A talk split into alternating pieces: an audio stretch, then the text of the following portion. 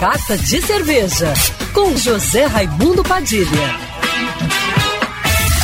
Alô, ouvintes da rádio Band News FM Rio, saudações cervejeiras.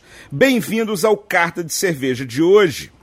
Até uns poucos anos atrás, não se acreditava que o Brasil tivesse as condições climáticas para o cultivo de lúpulo. Felizmente, esse mito caiu por terra e hoje temos iniciativas de produtores investindo no plantio do lúpulo nacional como nunca se viu antes.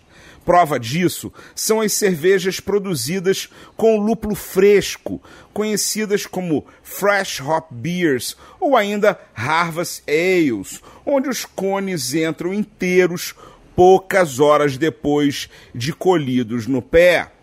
O exemplo mais recente é a Comet Together, uma Fresh Hop Session IPA colaborativa da cervejaria Overhop, aqui do Rio de Janeiro, com a fazenda Riad.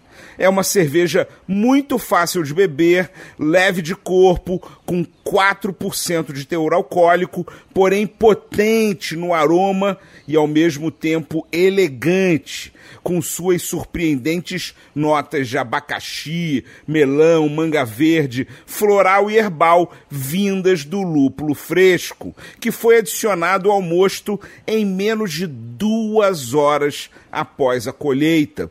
Um feito que garante a sensação de beber uma cerveja com lúpulos de frescor incrível, imbatível. O bar da cervejaria Overhop fica na rua 19 de fevereiro, 190, em Botafogo, e você encontra lá a Comet Together. Saudações cervejeiras e se você gostou da coluna, já me segue no Instagram, arroba Padilha Sommelier.